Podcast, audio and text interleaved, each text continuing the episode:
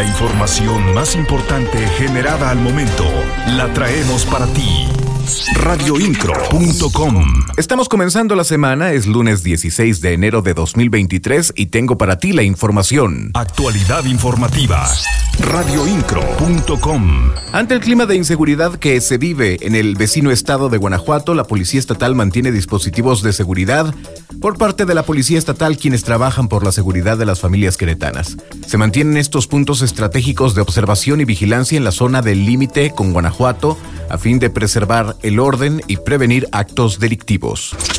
Siempre estarás informado con radioincro.com.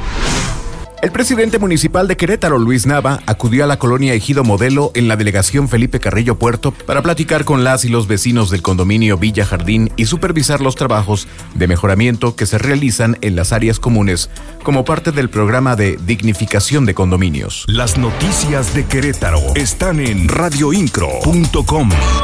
La secretaria de Obras Públicas del municipio de Querétaro, Oriana López Castillo, informó en rueda de prensa que se va a rehabilitar la zona a cargo del municipio en la carretera 57. Se va a realizar una inversión de 10 millones de pesos. En primera instancia se llevará a cabo el concurso de contratistas para realizar el bacheo, que ya es muy necesario. Indicó que dentro de los trabajos que se realizarán está el cambio de algunos tramos de las barreras de contención, así como el cambio de señaléticas. Escuchemos a la secretaria de Obras Públicas del municipio de Querétaro, Oriana López Castillo.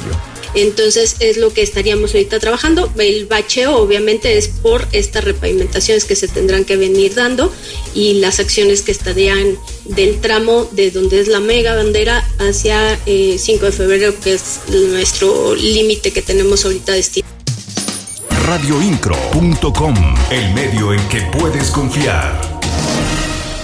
Arturo Molina Zamora, secretario de Gobierno del municipio de Querétaro, señaló que después de reuniones con autoridades estatales se está buscando un inmueble en donde los artesanos informales del centro histórico puedan realizar sus ventas. Indicó que ya cuentan con un padrón de vendedores que realizan sus ventas de manera rotativa. Sin embargo, se tendrán que actualizar ya que en un primer registro tenían 208 y en la temporada decembrina aumentó hasta 400 o 500 vendedores radioincro.com. Hasta aquí lo más importante, gracias por acompañarme, Juan Pablo Vélez en La Voz. Estás mejor informado.